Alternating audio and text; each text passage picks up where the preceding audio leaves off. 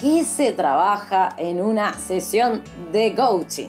A ver, ¿qué se hace en la sesión número uno? La primera cuestión que te diría si empiezas a trabajar con un coach, ¿bien? Es que tengas en claro qué es lo que quieres lograr, ¿bien? Ese es el punto número uno. Hoy nos acompaña Leila Fittipaldi.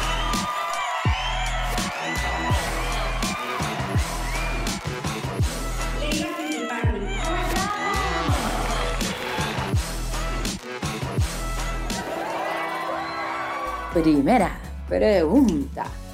¿Qué se hace en la primera sesión de coaching?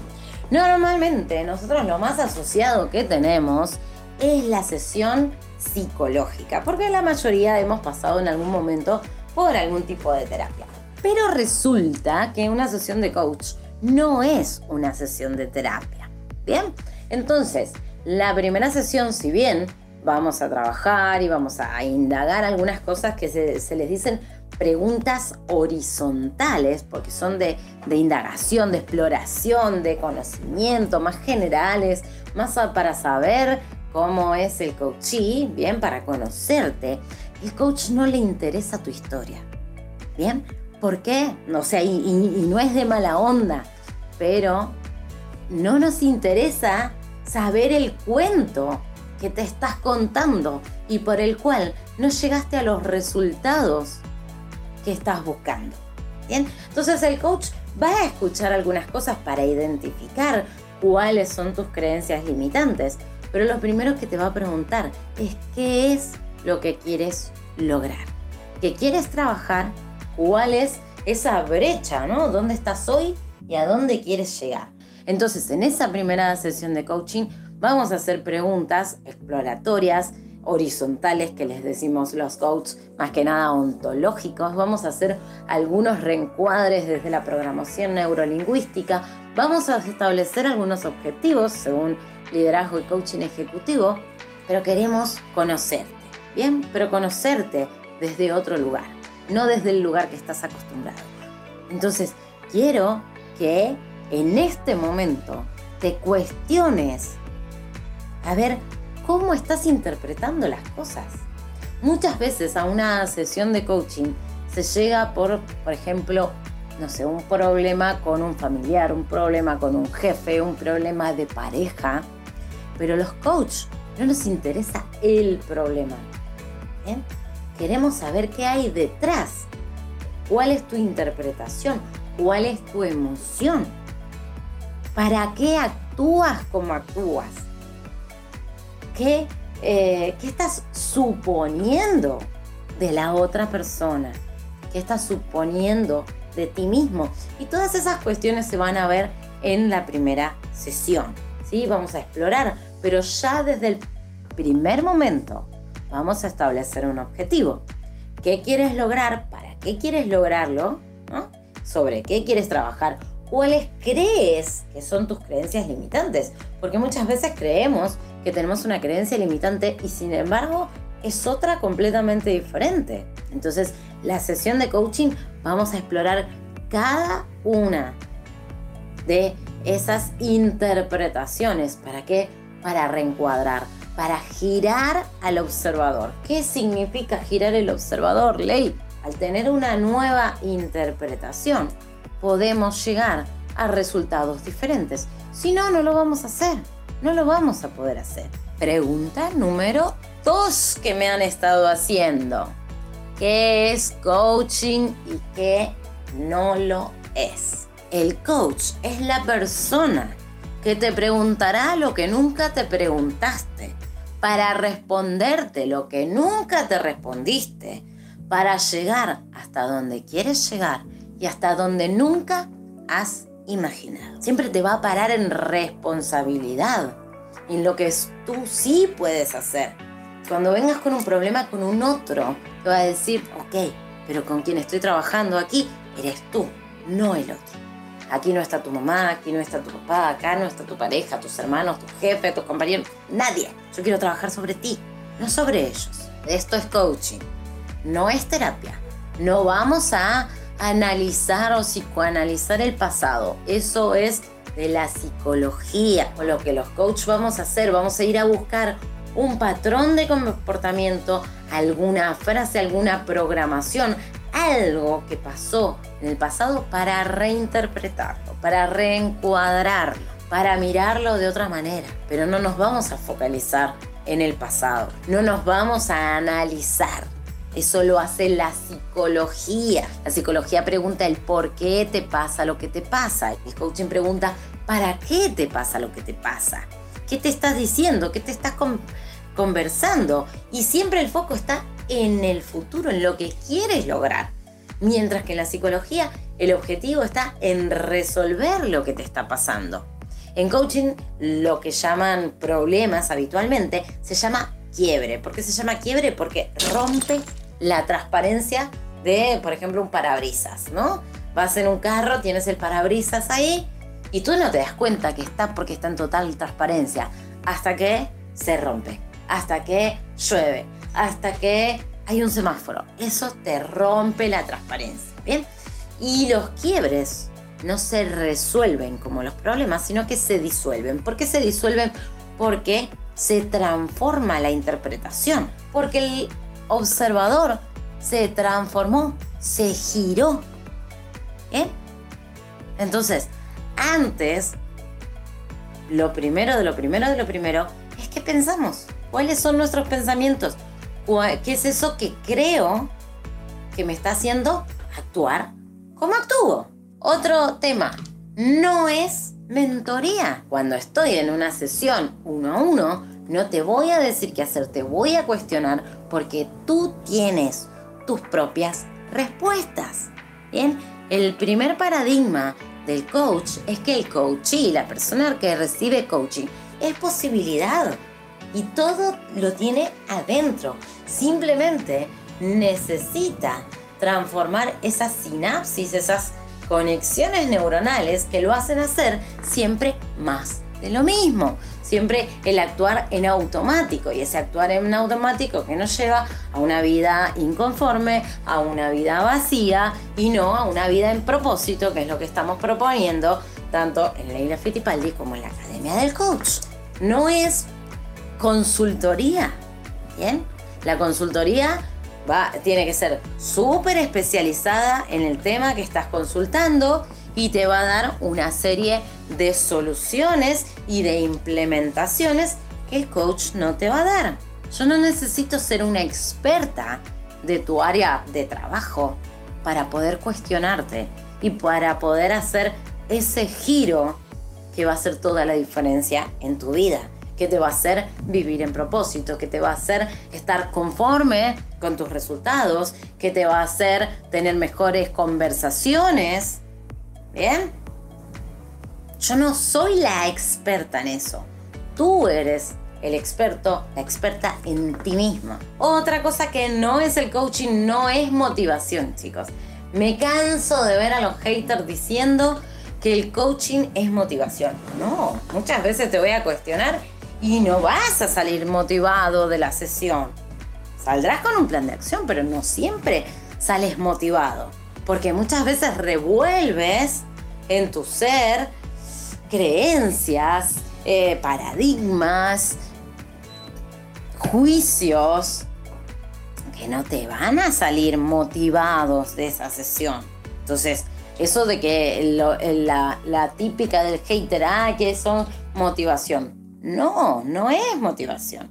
Y esta semana voy a hacer varios coachéame en vivo eh, para que vean que no es simplemente motivación, es que veas cuáles son tus opciones disponibles. ¿Quién elige el tema en una conversación de coach?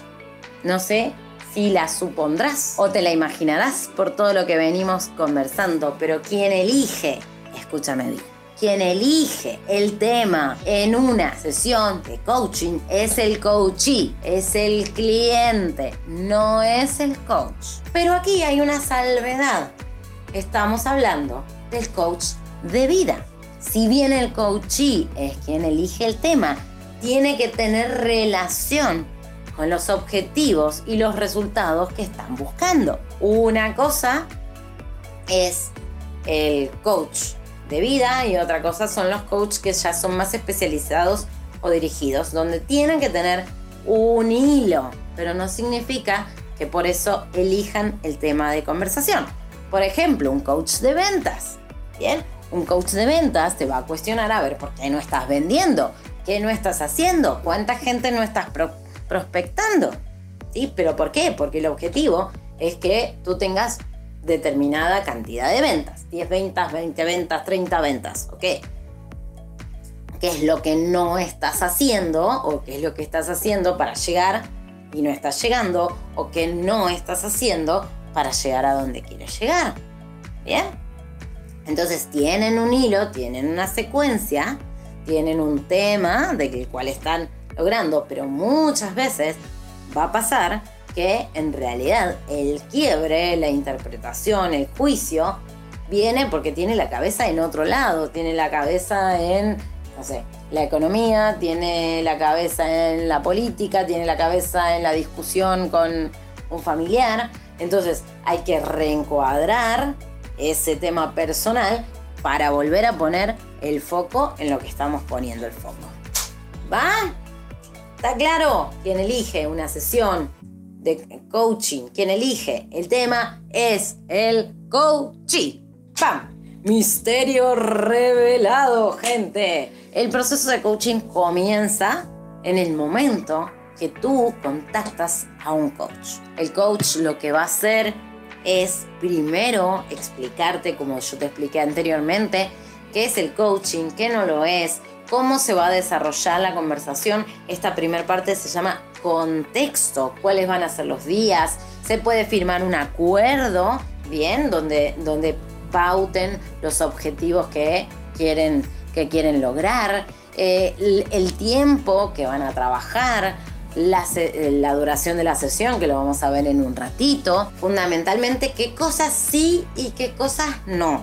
Van a hablar de costos, van a hablar de duración, van a hablar de cancelaciones, o sea, todo el contexto. Y luego lo que se arma es un marco de confianza. En este marco de confianza, ¿qué es lo que ocurre? Primero, el coach te debe absoluta confidencialidad, que está para erradicar todos los juicios que tú tienes. Entonces, necesitan crear el rapport, la empatía, la seguridad de que tú ahí estás hablando no con un coach, sino contigo mismo. Porque no es lo mismo decirlo que no decirlo. Esto es súper importante que lo tengan muy, muy claro. Entonces, donde se arma ese marco de confianza, el coachí se siente a gusto, abierto para poder conversar de todo lo que está pasando. Lo primero que te va a decir un coach también es, no te voy a juzgar, es tu espacio, di lo que quieras. Delito no, porque la ley ahí todavía no nos ampara como, como un psicólogo, como un cura, pero bueno, ya llegará, ya llegará. Entonces, si tú como coachí le quieres contar a todo el mundo que trabajaste en una sesión de coaching, maravilloso, no hay problema, el coach no se va a enojar. ¿Por qué? Porque eres tú, porque es tu sesión. Tú eliges lo que quieres armar en esa sesión. Luego empiezan con el proceso de indagación. ¿Qué quieres lograr? ¿Cuál es el tema que quieres tratar? ¿Cuáles son los juicios, las interpretaciones? ¿Cuál es el objetivo? Si es algo emocional, si es algo eh, puntual, si es un tema de relaciones. O sea, indagar ahí cuáles son las creencias que tienes acerca de ti mismo. Van a indagar como te decía, en pensamientos, en emociones, en comportamientos, en reacciones. Bien, y vamos a empezar a cuestionar, a cuestionar, a cuestionar. Es probable que podamos, de acuerdo al momento, hacer ejercicios de programación neurolingüística. Estos muchos ejercicios constituyen el, el relajarte, a veces cerrar los ojos, en ir a buscar algo al pasado o en visualizar hacia el futuro. ¿Bien? O en traer una situación que está ocurriendo en este momento para ver cómo la podemos resolver, ¿bien? Depende, no es imprescindible que así suceda, pero puede suceder. Una vez que la persona el coachee, el cliente, encuentra que era la creencia, la interpretación que no le estaba, no le estaba permitiendo llegar a donde quiere, ahí es cuando, wow, surge la magia. Como decimos en la academia, parece magia, pero no lo es. Es coaching, es como, ¡Ah! ¿en serio? No lo había visto. Como, wow, de esto se trataba. Mucha gente llora, mucha gente suda. ¿Por qué? Porque comprende la realidad de una manera totalmente diferente. Y eso le llamamos el giro ontológico. ¿Bien? ¿Por qué el giro ontológico? Porque es cuando la persona cambia el observador que está haciendo del mundo y se transforma. Por eso es el momento donde se disuelve el quiebre. Y automáticamente al disolverse el quiebre, llegamos al plan de acción. Porque como ya crees otra cosa completamente diferente de cómo entraste, ya tienes una idea de qué es lo que vas a hacer. Ahí vamos a construir el plan de acción, coach y coachee. Y lo más importante es qué aprendiste. Porque los coaches somos agentes de aprendizaje. El coach no crea dependencia. Esto también es súper importante. Entonces, el coach, ¿qué hace? Es generar los mecanismos para que si vuelve a pasar algo parecido, la mente del coach ya esté preparada para cuestionarse y hacerlo de manera diferente. ¿Va? ¿Va que va? ¿Quedó claro todo el proceso de coaching? ¿Qué preguntas puedo hacer en una sesión de coaching? Si eres el coach, todas todas, todas, todas las preguntas. Ahora, si eres el coachee, tú tienes las respuestas. No es cuestión de hacerle preguntas al coach, sino de hacerte preguntas a ti mismo si eres el coachee. Muchos quedaron como, oh, ¿cómo? ¿Cómo yo? O sea, si yo veo a un coach, yo le quiero preguntar. No, él te va a preguntar a ti y vas a sacar cosas maravillosas. Recuerda que la gente no se compromete con lo que no puede crear. Entonces, si a ti alguien te dice cómo hacer las cosas, qué hacer, cómo hacerlas, no te vas a comprometer, no va a generar un aprendizaje a largo plazo. En cambio, el coaching, con la metodología que tiene el coaching, sí lo vas a lograr. ¿Cuánto dura una sesión de coaching? Bien, a ver, una sesión de coaching normal, habitual, dura entre 40 minutos y una hora. ¿Podemos hacer sesiones más cortas? Claro que podemos. De hecho, nosotros regalamos sesiones de 30 minutos, bien específicas, bien al grano. ¿Ok? Pero una sesión habitual dura de 40 minutos a una hora. No más, gente, no más. Salvo que vayas a hacer un proceso muy puntual de programación neurolingüística que lleve una introspección muy grande para algo que el coach considera que hay que trabajar, si no, las sesiones no pueden exceder una hora. Si tú eres coach y dices, pero a mí las sesiones se me van a hora y cuarto, hora y media, dos horas, ok, no validaste el quiebre, corazón. Porque si tú validas el quiebre, no dejas salir al coachee de lo que quiere lograr. ¿Bien? Del tema que quiere trabajar hoy. Porque en la sesión de coaching se trabaja de a un tema a la vez. ¿Bien?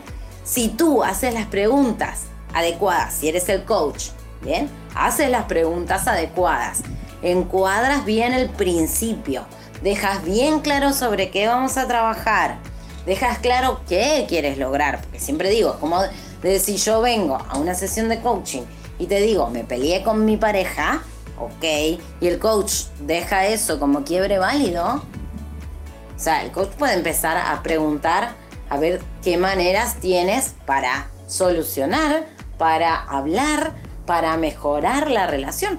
Y tal vez el coach lo que quiere hacer es separarse. ¿Bien? Este es el ejemplo más claro que siempre pongo, ¿no? ¿Cuál es el objetivo? O estoy mal en mi trabajo. Muchos coaches en este afán de emprendimiento eh, quieren llevar al coachí a que renuncie y que emprenda. Ok, pero ¿está preparado el coachí para renunciar y, y emprender? ¿No? O sea, y, estamos rayando lo que se llama inferencia, que es lo que te decía que no se puede producir en una sesión de coaching, pero van a ir esas preguntas orientadas siempre hacia algún lado. Entonces es importante que si eres el coach, definas qué quiere lograr el coachee. Y si eres coachee, que definas exactamente qué es lo que quieres lograr.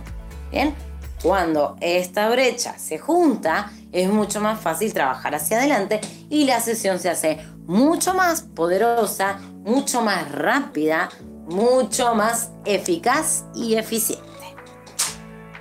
¿Ok? Estamos. Pregunta número 7 y última. ¿Cuántas sesiones se necesitan en un proceso de coaching? Qué hermosa pregunta. Yo durante mucho tiempo creí que no se podían hacer más de 3, 4 sesiones con un coach. Hasta que yo misma empecé a coachearme regularmente. ¿Y sabes qué? Es totalmente diferente. ¿Por qué? Porque en cada sesión vas a trabajar algo distinto, algo diferente, creencias distintas. Obviamente, no es un proceso de toda la vida, pero es que vayas haciendo conciencia de distintas cosas, de distintas creencias. A medida que vas avanzando vas pudiendo ir un poquito más profundo a cosas que no sabías que estaban ahí haciendo ruido, a que puedas eh, ir indagando distintas opciones, a que puedas construir futuros más poderosos, resultados aún más extraordinarios. ¿Bien?